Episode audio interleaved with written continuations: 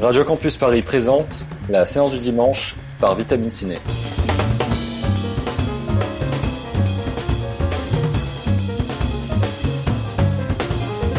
Au programme aujourd'hui, le cinéma est mort, vive le cinéma.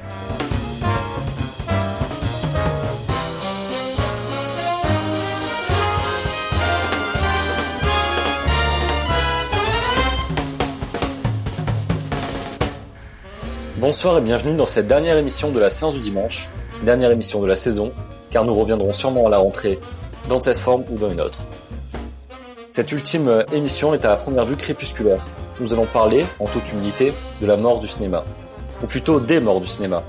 Car tandis que le cinéma réouvre à peine leurs portes, après trois mois d'interruption, et que les tournages reprennent, on peut avoir l'impression que le 7 art, sur le grand écran en tout cas, est en très mauvaise posture, comme proche de la mort. Et pourtant, ce n'est pas la première fois que l'on prophétise son trépas.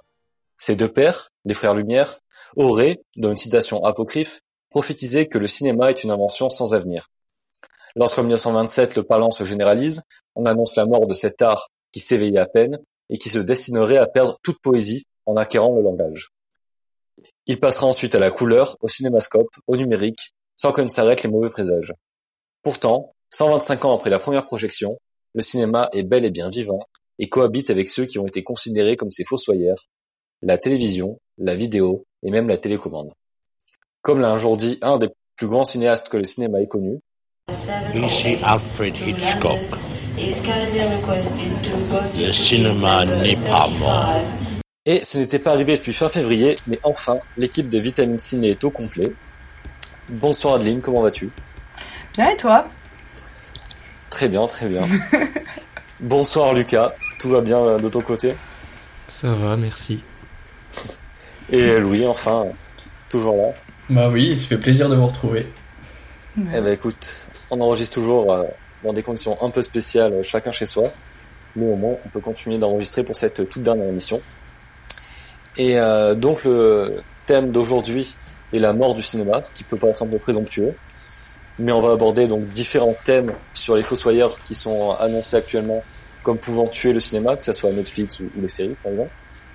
Et c'est parti donc pour un premier débat sur un film, ce qui nous était pas arrivé depuis la toute première émission. Et ça concerne un film sorti le 12 juin sur Netflix. On se fait tuer pour cette nation depuis sa fondation.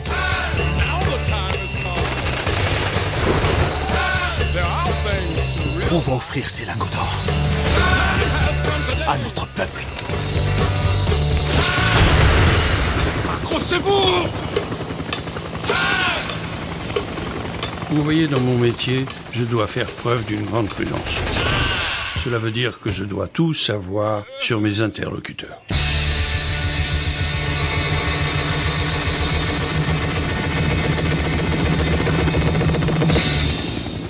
Da Five Bloods, à traduire plus ou moins comme Les Cinq Frères, est le nouveau film de Spike Lee, cinéaste noir américain engagé dans la lutte contre le racisme.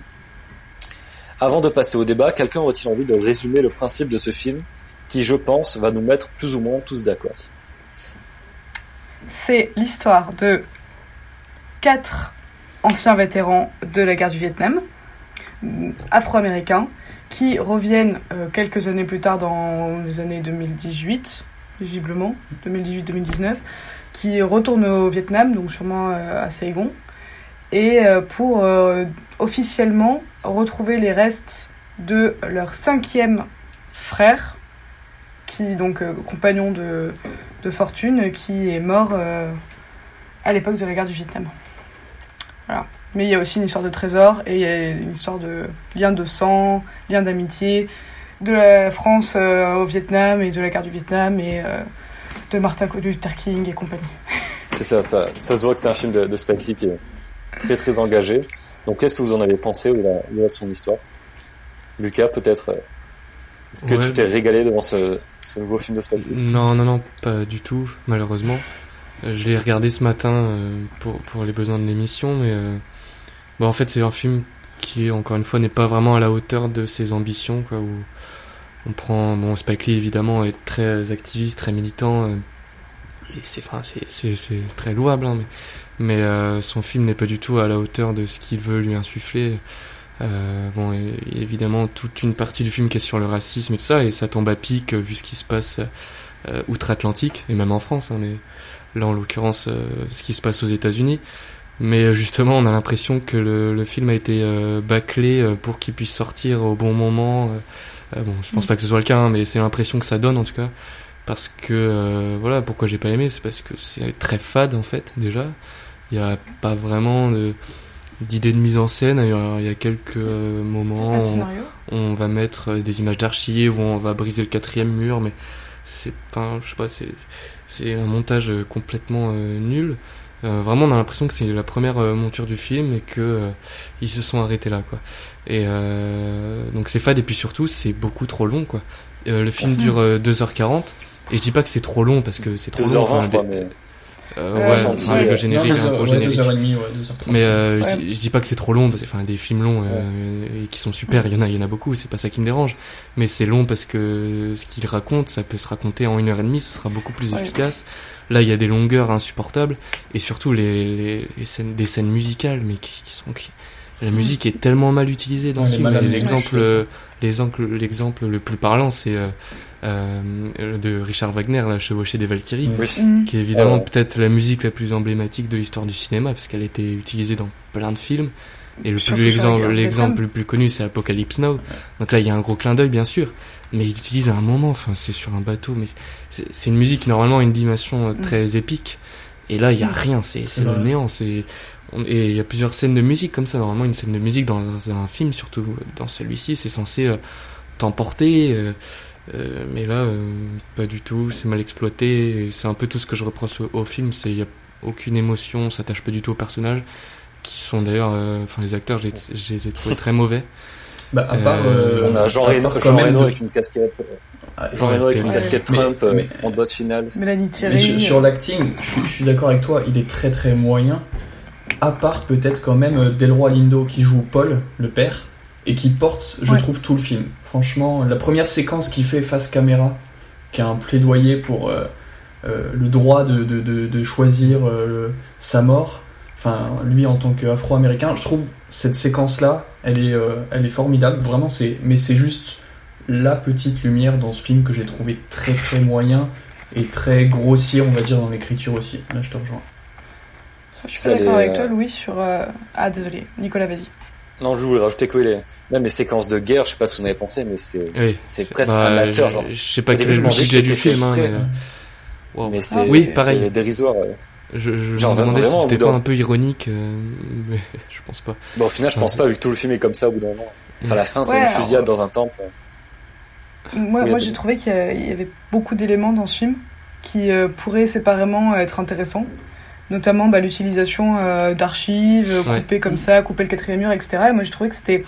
Et ce qu'on retrouve aussi à- dans son film d'avant, à Black Landsman, c'est-à-dire que c'est. euh, C'est un peu un, un mode très YouTube, euh, très récent. Bah, il utilise un filtre Instagram euh, pendant euh, le, euh, la scène du bateau. La façon dont il filme un peu vintage, etc. C'est un filtre Instagram, enfin ça n'a rien à voir. Et pourtant, euh, l'intrigue principale, elle finit alors qu'il reste 1h14 de film. C'est vrai. Il c'est pas du tout le format YouTube euh, à contrario quoi. Il est pas du tout euh, euh, jeune sur sa façon de, créer un scénario, etc. Il a voulu trop dire, beaucoup trop dire. La présence des Français en, au Vietnam, Trump, enfin il a, il s'est complètement perdu. Moi j'ai trouvé que c'était incompréhensible et je suis pas d'accord avec toi Louis. La scène euh, du, du, du père, euh, enfin qu'on pourrait considérer un peu comme le personnage le plus clivant et un peu le personnage principal, où il est perdu là dans la forêt. euh, moi j'ai même plus écouté. Ça, ça me, c'est- c'est- quand il fait son monologue là, j'ai trouvé ça chiant. Le, premier est pas mal. Euh, je veux dire, la première séquence vraiment face caméra, moi j'ai trouvé très bonne. Mais encore une fois, c'est peut-être la seule séquence pour- que j'ai trouvé bonne dans le film. Ouais, au moins, il y a, au moins là, il y a un peu quelque chose à se mettre sous la dent, même si c'est un peu maladroit et tout, mais parce que le reste du film, Mais- c'est des, des chants contre chants, c'est Non, et puis, c'est vraiment je- je mal trouve- tout ça. quand je dis que c'est La grossier. séquence de la dans- mine, euh, Quand je... il y a aucune tension, quoi. Ouais, Ouais, ouais. c'est ça. Que ce soit la séquence de la mine ou la, la fusillade ou la dispute sur le marché flottant. hein. Vraiment, ça Après, dure des plombs, euh, mais ça, ça arrive. Oui, Louis. Ah, bah, après, quand, quand je dis que c'est vraiment grossier dans l'écriture, que ce soit les dialogues, le scénario, euh, la mise en scène, etc. Et comme on dit, il y a beaucoup d'éléments qui ont été mis, ça donne un film, l'objet film qui est pas très bon. Après, peut-être qu'il y avait besoin de ça pour débroussailler un peu euh, cette histoire et Enfin, cette, cette vision et ce point de vue de la guerre du Vietnam et de l'histoire afro-américaine, etc., elle est nécessaire. Et je pense qu'il a voulu débroussailler un petit peu tout ça.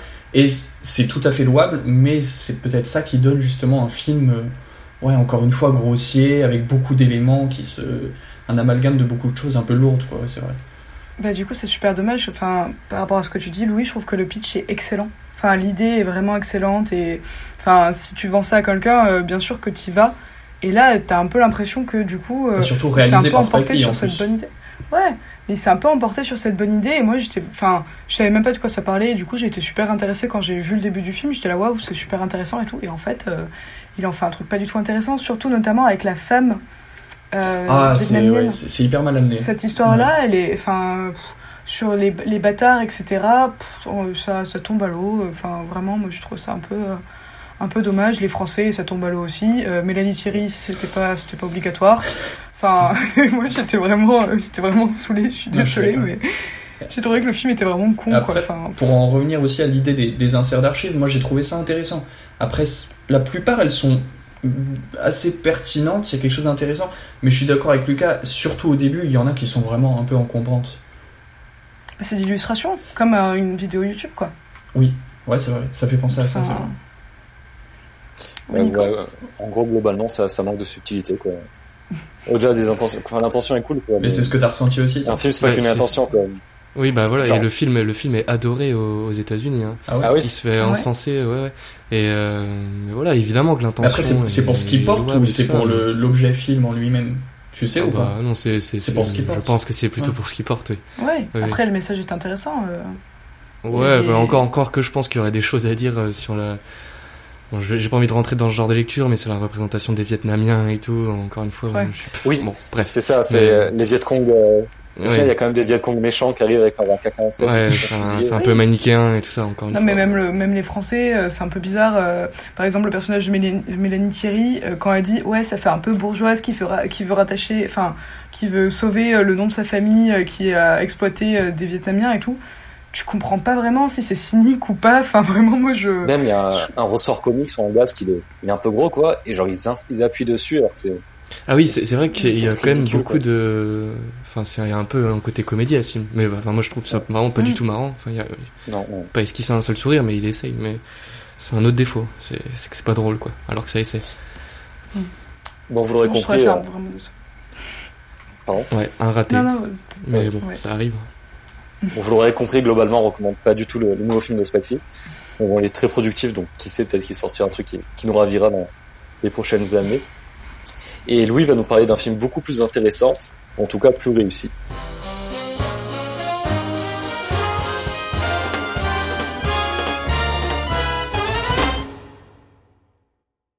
Chaque mois, depuis le début de la séance du dimanche, je rembobine pour vous un film de patrimoine. Un coup d'œil dans le rétroviseur, et je vois que j'ai abordé, dans cette chronique, des films de réalisateurs remarquables et que j'aime beaucoup. Renoir, Truffaut, Argento. Je ne pouvais finir cette saison sans parler de celui que j'admire peut-être le plus. L'un de mes préférés. Et il s'intègre à nos débats du jour avec notamment deux de ses films documentaires. On rembobine. Leçon de ténèbres et la soufrière de Monsieur Werner Herzog.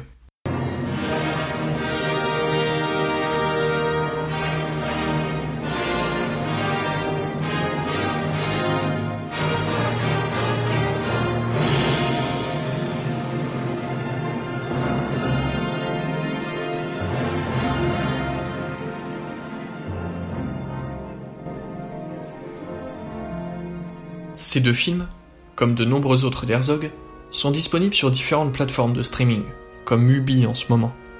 Une bonne chose tant son cinéma mérite d'être vu. La relation entre Herzog et les plateformes est même encore plus étroite. En 2016, c'est ainsi Netflix qui produit et diffuse Into the Inferno, un documentaire dans lequel Herzog part à la rencontre des volcans les plus actifs du monde et des hommes qui vivent à leur côté. Un film qui avait donc besoin d'un gros budget, comme Netflix peut en offrir, et qui a parfaitement su le valoriser. Pour introduire le débat sur la fin du cinéma, restons dans les flammes de l'enfer, en évoquant Leçon de ténèbres, sorti en 1992. Une musique grave, un ciel rouge, des vapeurs. Herzog filme l'extinction des puits de pétrole en feu au Koweït, un an après la fin de la guerre du Golfe. Dans un livre d'entretien, paru en 2013, il explique Chaque jour, pendant deux ou trois mois, toutes les chaînes de télé ont montré les feux, mais jamais pendant plus de cinq ou dix secondes. Je les ai filmés selon un autre timing, avec une autre patience, une autre insistance. Je les ai filmés pour la mémoire de la race humaine. Ces images, aériennes sur de gigantesques colonnes de feu et de fumée, ou bien terrestres sur de monstrueuses machines métalliques, constituent un magnifique film sur la destruction. Des images apocalyptiques, présentées avec tout le grandiose que suggèrent des musiques de Mahler, Prokofiev, Schubert, Verdi et surtout Wagner. Le son de ténèbres est un splendide opéra funèbre. L'esthétique de ces paysages désolés n'a d'égal que l'horreur qu'ils évoquent. Et Herzog n'a de cesse, par un commentaire grave et retenu, de nous rappeler la noirceur et la tristesse de ce tableau.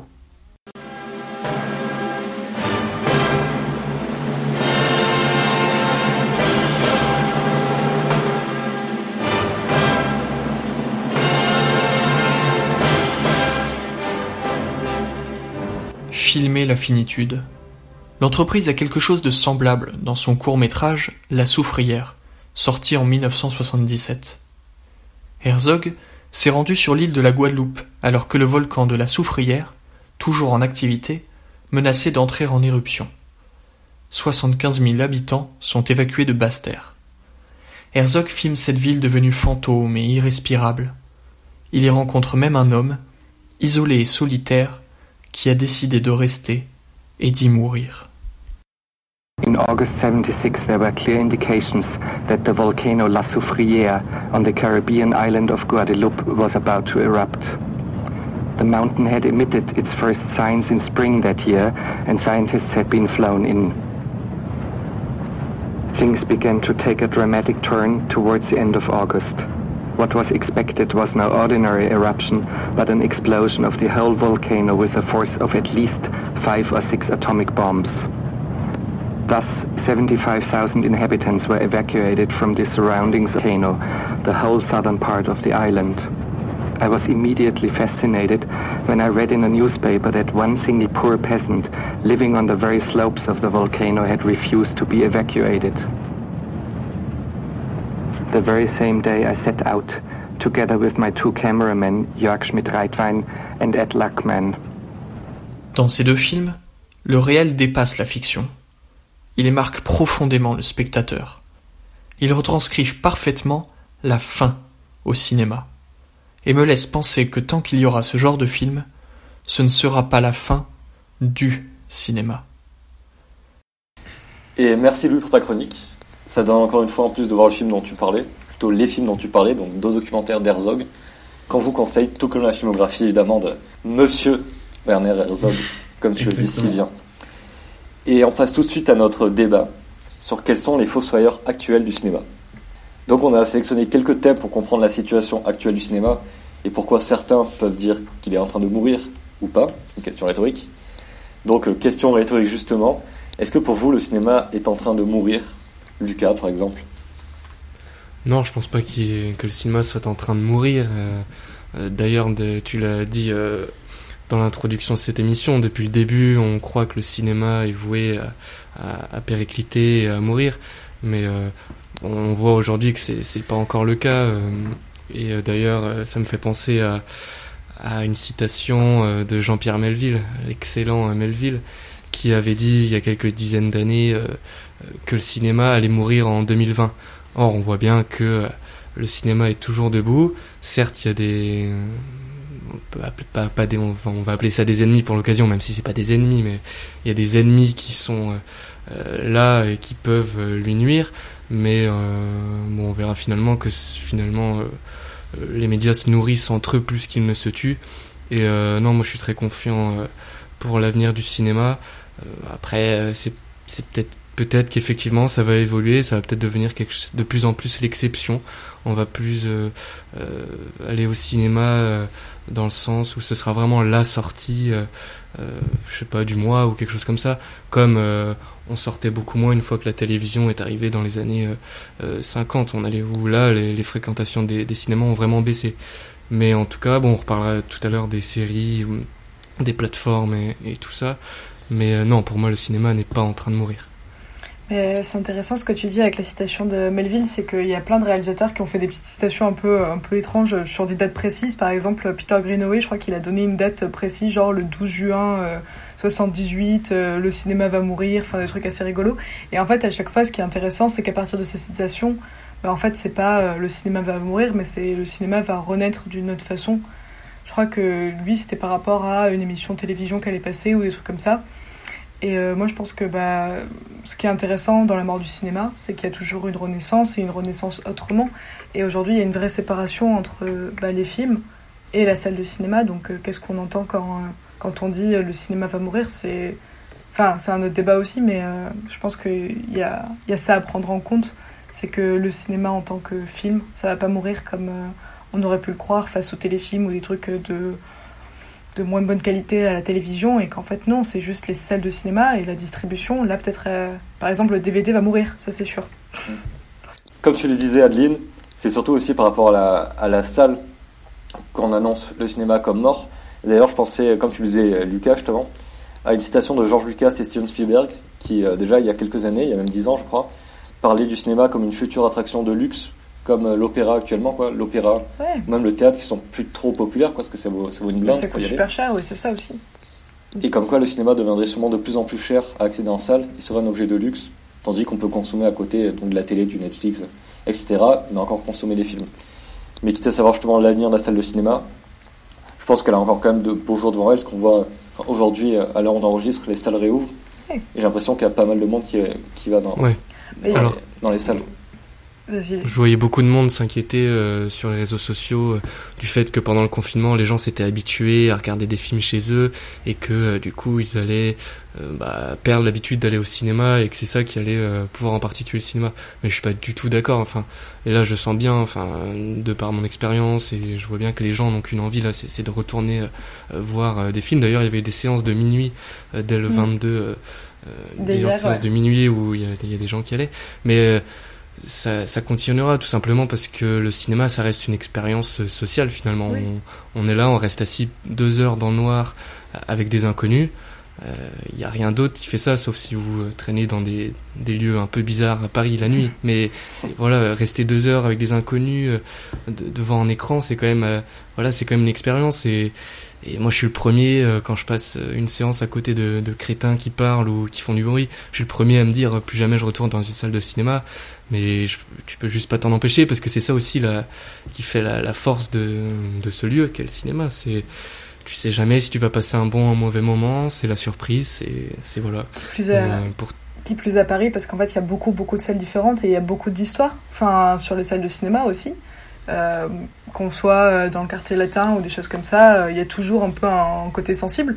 Et moi, je pense que ton allégorie par rapport, enfin, ta question par rapport au confinement, ça fait un peu comme si les gens avaient bu chez eux et voulaient plus aller dans des bars parce que du coup, ils avaient appris à, à boire seuls chez eux. C'est un peu pareil. C'est que en gros, quand il y a eu la réouverture des bars, les gens étaient trop contents de retourner parce que c'est aussi symbolique, tu vois. C'est aussi, ça fait aussi plaisir de voir des gens, de se retrouver.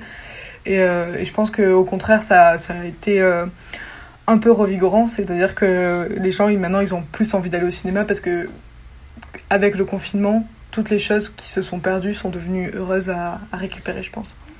Mais ta comparaison, Aline, je trouve qu'elle marche bien avec les bars. Elle est drôle, et elle, elle marche bien. Et puis, euh, tu parlais justement des salles dans Paris, etc., qui ont une histoire.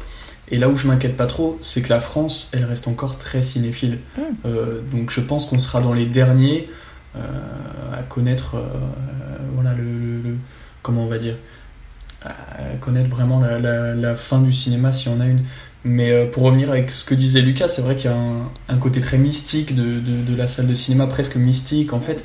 Et le film, enfin pour moi en tout cas, il existe surtout quand il est vu en communauté, quand il est vu avec des gens autour, et c'est ça qui est intéressant, et ça, ça mourra jamais. Comme vous l'avez euh, tous les trois très bien dit, ça, au pire, ça, devient, ça deviendra exceptionnel d'aller au cinéma, mais ça disparaîtra jamais. Et il faut pas que ça disparaisse. Peut-être qu'on n'est pas du tout visionnaire, on est des, des jeux croutons et que dans Si ça 20 se ans on dira oui, tu sais, tu te souviens mais- quand ça existait, les salles de cinéma et tout. Et d'ailleurs, en tant que, en tant que, pour te citer vieux crouton, là justement on annonce par contre la mort de la vidéo. Il y a une, je sais pas si vous l'avez vu, l'appel des 70, qui est une pétition euh, pour euh, d'éditeurs de vidéos, quoi, pour appeler le gouvernement français, le ministère de la Culture à soutenir euh, ce Mhm. secteur. Et comment vous, est-ce que vous, vous consommez encore de la vidéo ou le, le streaming a totalement le pas? Moi je comprends pas ce que ça veut dire donc là je suis, je suis dépassée. Oui, comment ça la Bah, bah, l'achat euh, de DVD ou de Blu-ray, quoi. Ok, ah ouais, non, moi euh, je suis, je suis vraiment pas du tout quelqu'un qui achète des DVD. Je sais que vous êtes un peu plus fétichiste que moi, mais euh, moi je suis un peu minimaliste sur ce sujet-là. euh. Je pense que. Enfin. J'ai j'ai pas trop de. Je trouve ça triste, mais je suis vraiment plus streaming pour le coup. Et de toute façon, bah, je suis déjà pas beaucoup streaming. Et, et regarder des DVD, des DVD c'est pas trop une pratique que, que j'ai. Pour des raisons euh, financières surtout. Oui, bah c'est sûr que c'est cher, mais bon, c'est euh, niveau qualité de, de visionnage, il suffit qu'on soit bah, équipé d'un bon téléviseur et voilà, d'un- lecteur Blu-ray. Bah, c'est sûr que d'une part, la qualité de l'image est bien meilleure. Il y a aussi un truc, c'est qu'il y a des, des bonus souvent sur Mm. les sur les Blu-ray, des secrets de tournage, etc. Puis la valeur de l'objet qui est hein, des fois, tu as des, des pochettes de, de DVD qui sont ultra belles et c'est- ça devient des objets de collection. Donc, euh, bon, évidemment, c'est cher. Évidemment, euh, si t'es pas un minimum passionné par le cinéma, euh, bon, Après, ça- ça- au- au- ça vaut au-delà du coup. coup, au-delà du coup, au-delà du fait de posséder le DVD, etc. euh, moi, je vais beaucoup en prendre en bibliothèque, etc. Ouais. Même les regarder sur mon ordi. J'ai encore un lecteur externe euh, Mm. pour, pour ordinateur. Et en fait, c'est vraiment la question du choix. C'est-à-dire que quand je vais dans une bibliothèque, euh, une médiathèque du coup plutôt, je vais pouvoir aller choisir mes DVD dans les rayons, etc. Alors que quand je suis sur un site de streaming, j'ai l'impression qu'on m'impose un peu plus, on qu'on me fait des recommandations un peu plus ciblées, on me dirige. Je suis aussi euh, euh, enfermé dans le catalogue euh, de, de la plateforme, Ah oui, euh, qui a souvent une cible particulière en plus, donc Mm. un catalogue bien euh, défini, etc. Alors que là, vraiment, et, et dans les deux cas, je le regarde sur mon ordi, que ce soit en streaming ou en prenant des DVD, mais en allant prendre des DVD, j'ai plus l'impression de choisir ce que, Non, mais ce c'est toute la. Ouais, vas-y, pardon. Non, non, mais en fait, c'est- juste pour te rejoindre, euh, Lucas. C'est vrai qu'il y a le truc des bonus qui est quand même vachement intéressant. Et puis le fait aussi euh, d'avoir un rapport intime avec euh, ce film, en fait, parce que tu as vraiment vécu des trucs euh, qui sont au-delà de juste à cliquer à un endroit pour le regarder, c'est passé par ton esprit. Enfin, je suis d'accord, mais je pense que c'est une pratique qui se perd. Je te laisse parler, Nicolas. Et surtout, ça permet de revoir des films aussi, des, des classiques ou quoi en super qualité, on a dit, mais aussi de les revoir sur plusieurs années. Parce que, par exemple, Netflix ou d'autres plateformes euh, suppriment leurs euh, films de patrimoine assez rapidement, que ça dépend de- d'adaptation, de droits. Par exemple, le deal Mm. avec MK2 va durer que seulement un an. Et aussi, ça permet d'avoir aussi euh, les films dans une version précise. Et là, je pense notamment à Autant n'emporte le vent. Vous avez sûrement vu la, la polémique euh, récente Ouais. sur HBO qui a retiré le, le film. Et ben j'ai vu qu'en France et aux États-Unis, ben, le Blu-ray et les DVD sont passés top des ventes dans le, dans le rayon vidéo sur Amazon. De Autant l'emporte montrer que de autant n'emporte le vent, alors qu'on pensait que c'est un film que tout le monde avait. Mais ça permet aussi de sortir, comme tu disais, d'un catalogue précis Mm. et d'un choix imposé d'un éditeur et d'être plus libre dans la consommation de ces films. Et euh, d'ailleurs, donc, en parlant de cinéma Mm. classique, on va être, euh, on va un peu couper le débat en deux, parce qu'on a d'autres rubriques qui arrivent, comme d'habitude pour laisser un, un petit temps de respiration. Et donc, on a fait une interview avec Marc Moquin, qui est le rédacteur en chef de Revue et Corrigé, et avec lequel on est revenu sur des euh, sujets qu'on a pu aborder lors des précédentes émissions.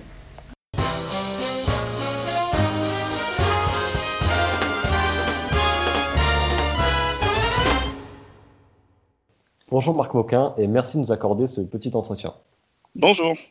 Tu es le rédacteur en chef de Revue et Corrigé, un excellent trimestriel consacré au cinéma de patrimoine, qu'on a d'ailleurs évoqué lors d'une émission précédente. Et étant donné que nous sommes tous dans cette émission attachés au cinéma justement de patrimoine, notamment Louis avec sa rubrique En rembobine, j'aimerais profiter de ce court moment pour revenir avec toi sur des thèmes abordés lors des deux dernières séances du dimanche. Mhm. Euh, donc tout d'abord le numéro 6 de Revue et Corrigé, qui est sorti il y a trois mois, au moment où est diffusée cette émission, était sous-titré Où, quand et comment voir les classiques du cinéma.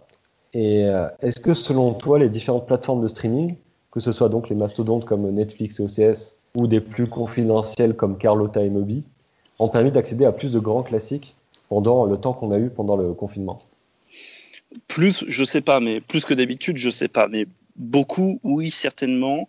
Après, il y a toujours beaucoup à faire en ce qui concerne la diffusion de ces films-là et tous les gens qui travaillent de près ou de loin dans, comment dire, dans la diffusion des films de patrimoine se mettront tous un moment d'accord euh, sur le fait qu'il manque une sorte de Netflix des vieux films, quoi, pour caricaturer. Mais après, il y a eu énormément euh, d'initiatives différentes de la part des plateformes qui justement ont profité de, bah, de, cette opportunité qui leur a permis d'être sur le devant de la scène. Et puis il y a aussi des plateformes qui s'étaient lancées il y a peu de temps qui, j'espère, ont pu en profiter, euh, qui sont des plateformes assez euh, éditorialisées. Je pense par exemple à, Shadows qu'on n'a pas évoqué dans le, numéro qu'on a fait, mais Shadows qui est une plateforme euh, cinéma de genre, horrifique, fantastique, qui s'est lancée, je pense, il y a un, mois ou deux mois avant le confinement et, et qui, j'espère, euh, a su aussi euh, tirer bon parti de ça, parce que justement, eux, ils arrivent à viser une niche, ils arrivent à, à suivre, à avoir une ligne éditoriale de film assez précise. Après, euh, de l'autre, il y a, y, a, y a, Netflix qui avait fait grand bruit quand, comment dire, quand ils ont acquis les films du catalogue MK2, qui a Truffaut qui est arrivé sur Netflix, euh, Lynch, euh, Xavier Dolan aussi dans un cinéma plus récent, et ce qui avait fait, euh, comment dire, un peu de remous, une sorte de petite tempête dans un verre d'eau dans le dans le milieu cinéphile. Après, Netflix ne propose pas quelque chose qui, est important, c'est que Netflix, grosso modo, n'accompagne pas. Netflix, c'est juste, c'est un énorme catalogue, donc après, il n'y a personne, pas grand chose sur Netflix pour dire il faut voir ci et comment le voir. Et ensuite, cet entretien devait au préalable s'insérer dans l'émission numéro 5, qui était consacrée aux acteurs. J'en profite ainsi pour te poser la question dont nous avons discuté avec mes camarades. Est-ce que tu es un acteur français ou une actrice? Qui est cher à ton cœur Il y a une réponse super facile et j'essayais de trouver autre chose, mais, mais non, pour moi c'est Depardieu. Voilà, c'est Depardieu, c'est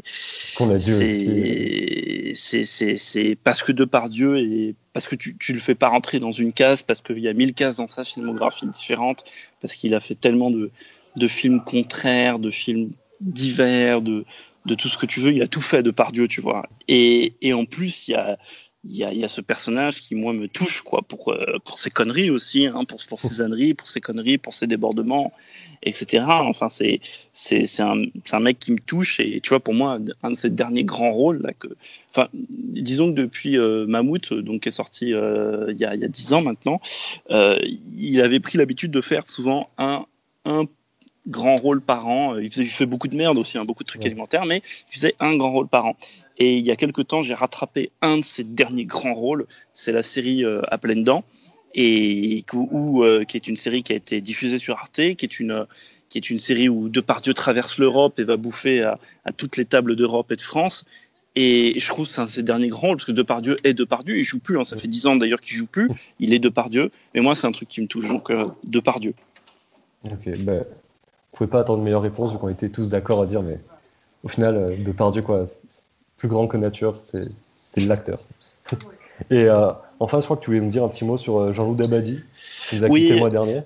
Euh, on a, on a, on a, bah, on a pas mal parlé là-dessus. Je parlais des acteurs justement. On a, on a aussi pas mal parlé de, Piccoli euh, qui, qui, nous a quitté à quelques jours d'écart en fait de, Dabadi. Et il y a un truc, euh, comment dire, qui me touche d'autant plus chez Dabadi et qui est lié à Piccoli, c'est que Dabadi, qui est un grand, un grand auteur, hein, je veux dire, il a, il, il, y a le cinéma, mais aussi le théâtre et les, les, les, les ribambelles de chansons qu'il a, qu'il a écrites pour des artistes très variés. Hein. Et, surtout d'Abadi, il y a ces dialogues. Enfin, outre les scénarios auxquels il a collaboré, il y a vraiment la question des dialogues qu'il a écrits sur mesure pour certains comédiens.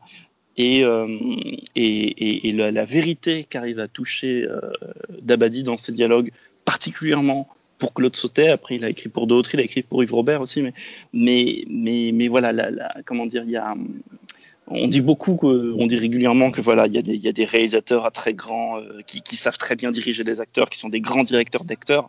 Mais, euh, mais je crois qu'un des plus grands directeurs d'acteurs qu'on ait eu en France, c'était les dialogues de Jean-Loup Dabadi quand il collaborait au scénario. Merci beaucoup pour, pour ton temps.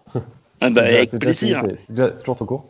Et euh, quand pourra-t-on lire le numéro 7 de Revue et Corrigé Euh, on pourra lire le numéro 7 de Revue et Corrigé normalement le 1er juillet. Là, on est dessus, on est en train de Ok. le terminer. Fin juin, mais plus vraisemblablement le 1er juillet. Euh, ça sera sur une histoire du, du sexe dans, dans l'histoire du cinéma, en fait. Donc, euh, ça ira euh, du porno muet en passant par la sexploitation, euh, Hollywood pré-code, euh, ce genre de choses. Ok, bah, parfait. bah, ça tombe à pic pour la diffusion de cette émission. Donc on espère Exactement. que, que quelques auditeurs se rueront sur le nouveau Revue Corrigé. Eh ben, Bah, merci, merci merci, beaucoup. beaucoup. Merci à toi. Et à bientôt. À bientôt. Donc merci à Marc Moquin pour son interview. On vous conseille évidemment de vous ruer sur les anciens numéros de Revue et Corrigé et sur le nouveau qui devrait sortir à l'heure où vous écoutez cette émission.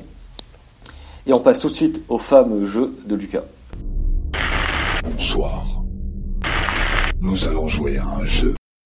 Ouais, bon, on va encore jouer au même jeu que, que le mois dernier. Je vais vous donner euh, le nom d'acteur, d'un acteur ou de deux si on a le temps. Et puis vous allez devoir chacun votre tour me donner un film de sa filmographie. Et le dernier, euh, enfin celui qui se répète ou celui qui, qui ne trouve pas, est éliminé. Et on va jouer avec Al Pacino. Et bah Nicolas, tiens, je te vois à l'écran. Je t'en prie, commence. On enchaînera avec Adeline et on finira par Louis. Commence simple par Scarface. C'est bon. Adeline, vas-y. Ah merde, la chasse. Oui. T'as dit quoi, pardon? La chasse. Je vais dire The Irishman. Évidemment, Allez, je dis l'impasse. l'impasse, c'est validé. Le parrain. Le parrain, donc ça compte pour le parrain, Ah, parrain c'est 2, bien. parrain 3. Une après-midi de chien. Oui, excellent film. Mhm. Euh, Hit, Hit, bien sûr. Excellent aussi, hein, de toute façon. évidemment. Moi je m'arrête là, je sais pas plus. Désolée. Je suis trop Ok, bon, bah, c'est un abandon. Je, je pouvais te laisser quelques secondes, mais. Ok. Non mais je, Euh, sais. donc, euh, Louis, à toi.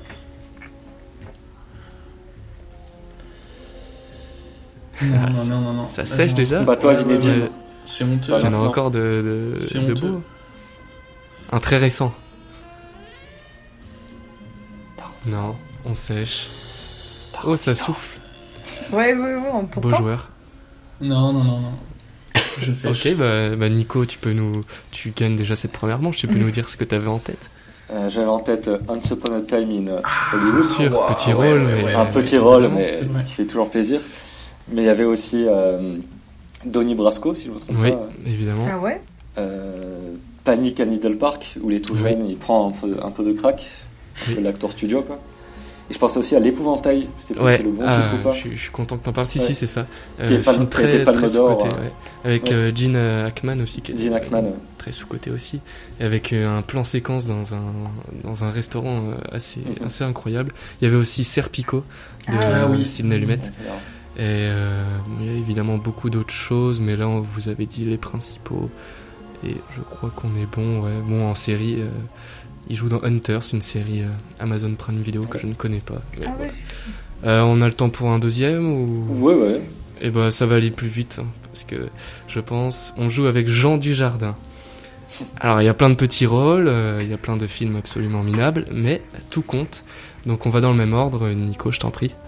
Ouais, c'est 117, évidemment. Bien sûr, donc ça compte pour les deux. Le daim. Le Dain, c'est bon. Bon film. Euh, The Artist. Classique. Oui, bien sûr.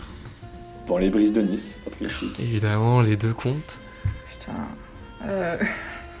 euh, the... the... the- Putain, The Great Man ou un truc comme ça.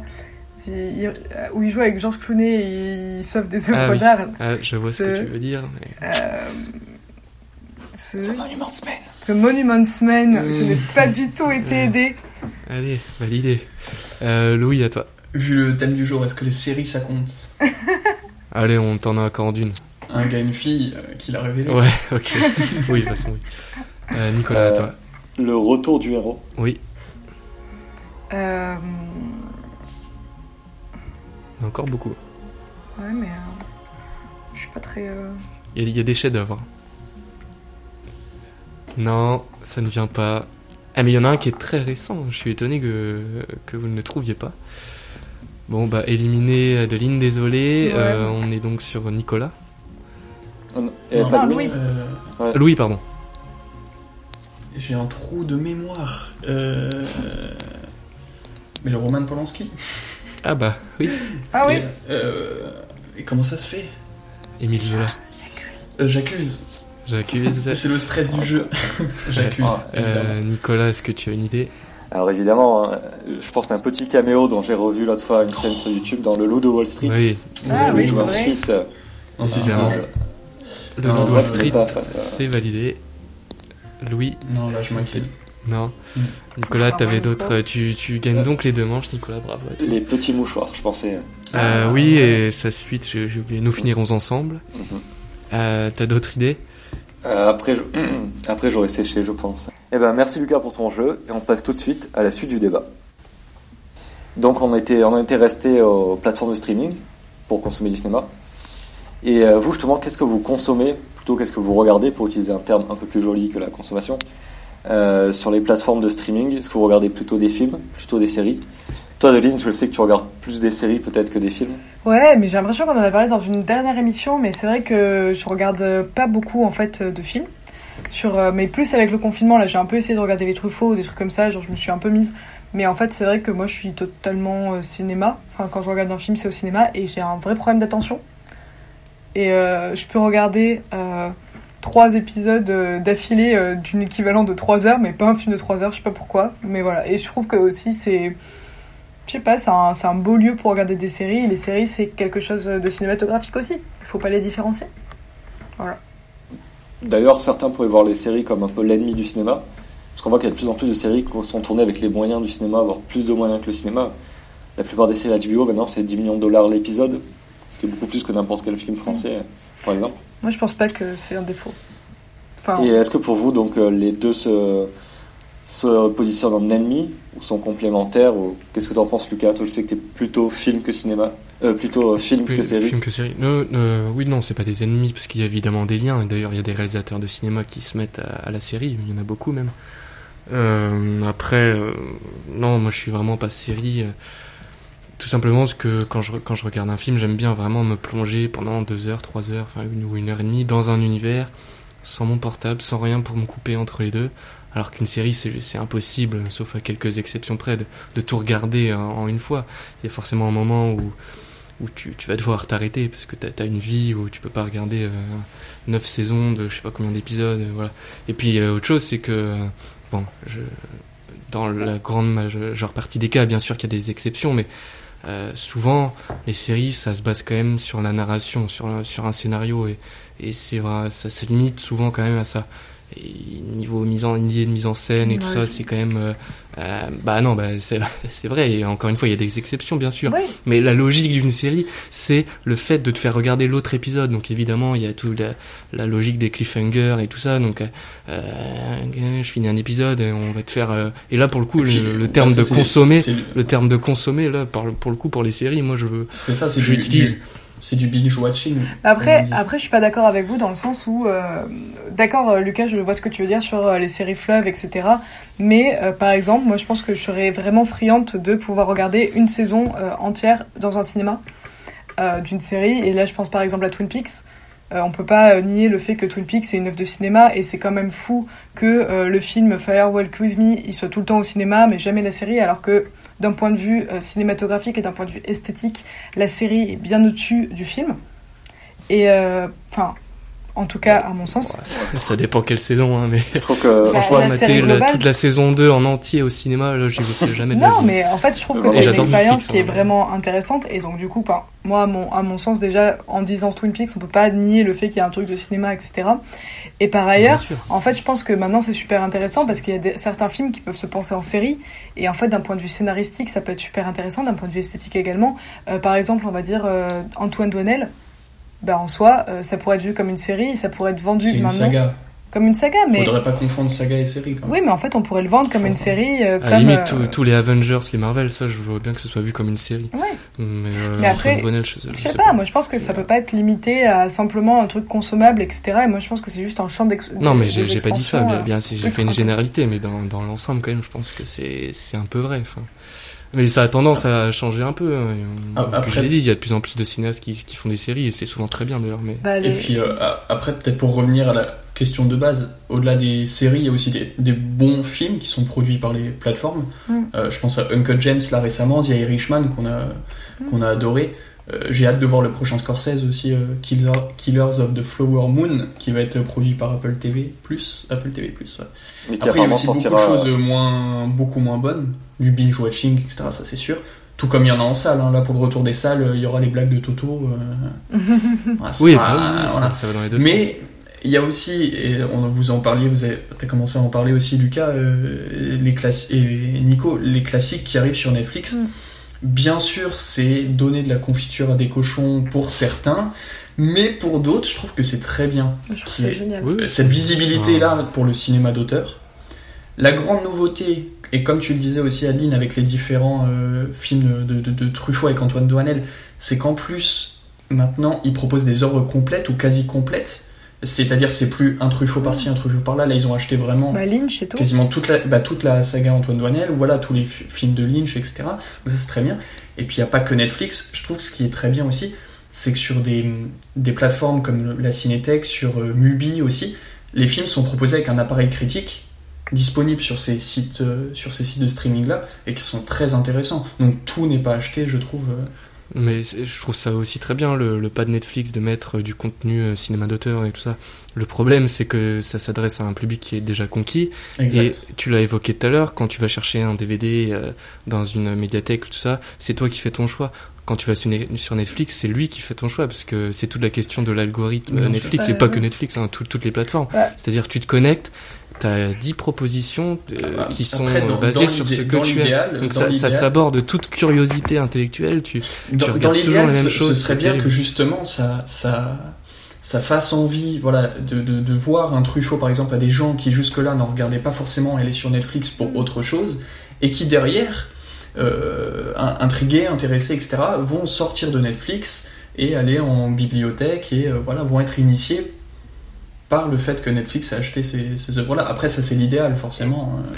Mais en plus, vous avez vu la dernière série euh, de. euh, celui qui a réalisé Drive euh, Refn. de Refn. Refn. Vous avez vu la dernière série Oui, non, mais cinéma aussi moi j'ai, adoré. hein. Je, je dis pas que je déteste toutes les séries.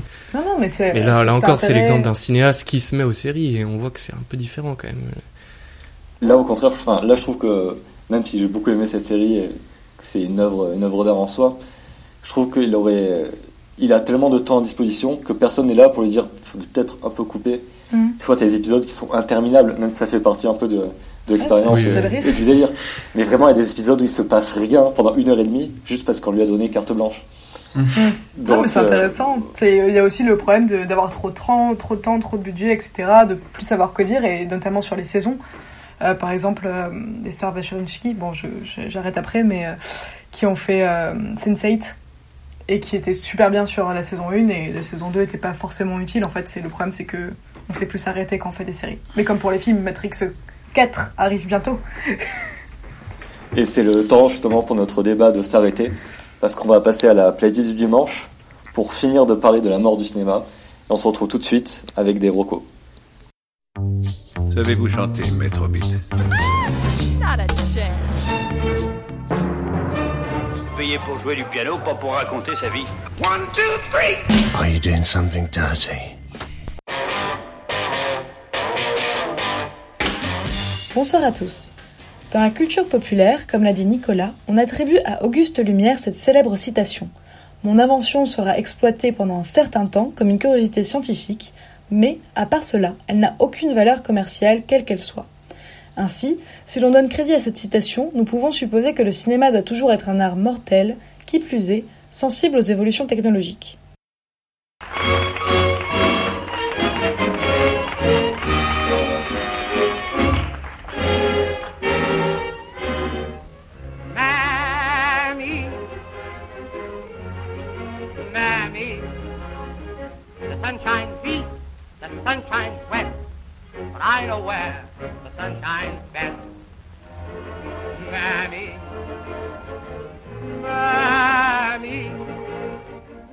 La musique que vous venez d'entendre est un extrait du film Le chanteur de jazz réalisé en 1927 par Alan Crosland. Ce film, officiellement le premier parlant de l'histoire du cinéma, a posé un véritable challenge pour l'industrie, les producteurs, les acteurs et les fidèles spectateurs des salles obscures qui ont vu dans le son en direct une trahison du cinéma classique. C'est de cette première expérience de mort imminente dont témoigne le film de Jane Kelly et Stanley Donen, Chantons sous la pluie, dont nous allons écouter la musique, Make Them Laugh. Make 'em laugh, make 'em laugh.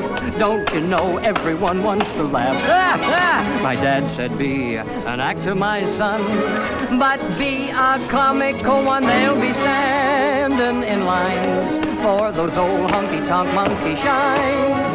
Or you could study Shakespeare and be quite elite, and you could charm the critics and have nothing to eat. Just slip on a banana peel, the world's at your feet. Make 'em laugh, make 'em laugh, make 'em laugh. Make, make 'em laugh. Don't you know everyone wants to laugh? My grandpa said, "Go Si le passage du muet au parlant a été l'une des premières évolutions technologiques qui a failli faire perdre la vie au cinéma, d'autres, plus discrètes, ont, fa- ont également failli lui coûter sa longévité. C'est le cas notamment du cinémascope. Procédé révolutionnaire, le scope permettait de mettre le spectateur dans le film. Pourtant, on ne peut qu'être interpellé par la phrase de Godard que Godard fait prononcer à Fritz Lang lui-même dans Le Mépris, tourné en scope. Le cinémascope, ce n'est pas fait pour les hommes, c'est fait pour les serpents, pour les enterrements. Ainsi, c'est entre mort et résurrection que naît le film Une étoile est née avec Judy Garland et la célèbre musique Born in a Trunk. So I can't quite be called overnight sensation, for it started many years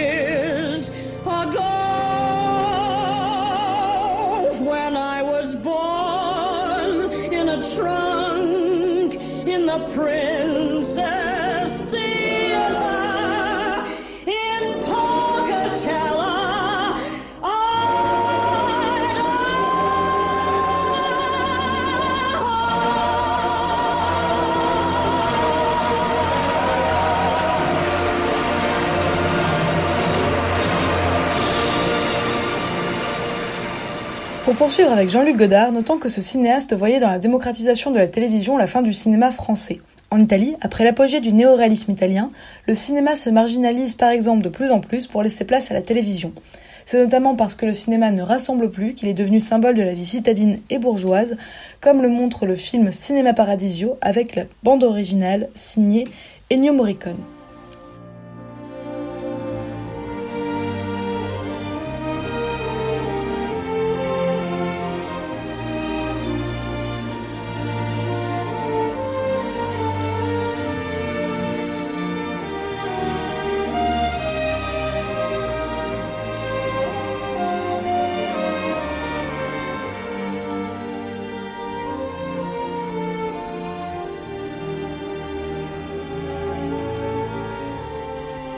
Enfin, alors que Cinéma Paradisio parle de la nostalgie des salles de cinéma, un autre danger attend le 7e art. Les plateformes de streaming dont nous avons parlé et plus particulièrement Netflix, qui aide de grands réalisateurs avec récemment Spike Lee ou Scorsese à produire leurs films.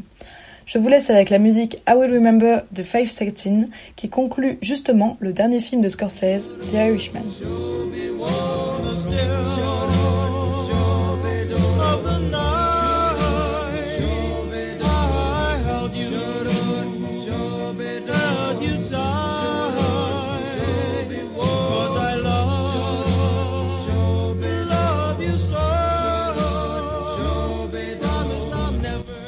Merci Adeline pour ta playlist du dimanche. Encore une fois, encore une fois, ici aussi, on a envie de revoir tous ces classiques.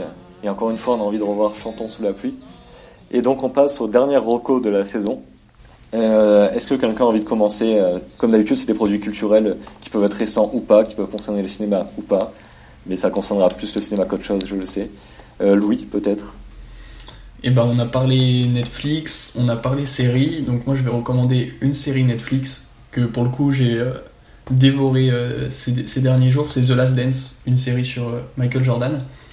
Alors, évidemment, il faut voir que est bien intégré que c'est beaucoup de storytelling. Il raconte sa propre histoire. C'est très romancé. C'est un peu réécrit. Mais voilà, une fois qu'on qu'on le prend comme ça, il y a des très très belles images. C'est très bien monté. de la bonne musique, etc. Et Je trouve que c'était vraiment une, super série. Donc si vous êtes euh, fan de sport, fan de basket ou euh, voilà, ou que vous aimez euh, les belles histoires, franchement, euh, The, euh, The Last Dance.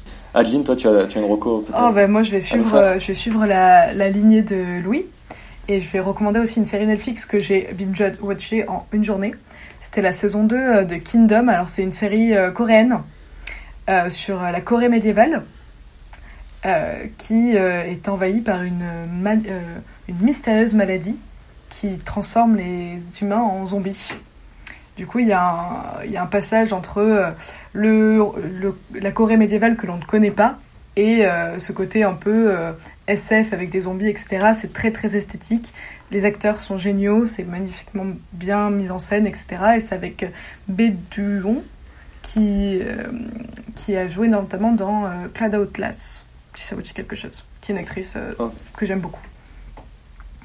Ok, je vois. Et toi, Lucas, t'as une, une série Netflix ou pas à nous recommander Euh, Net- Netflix, non, certainement pas.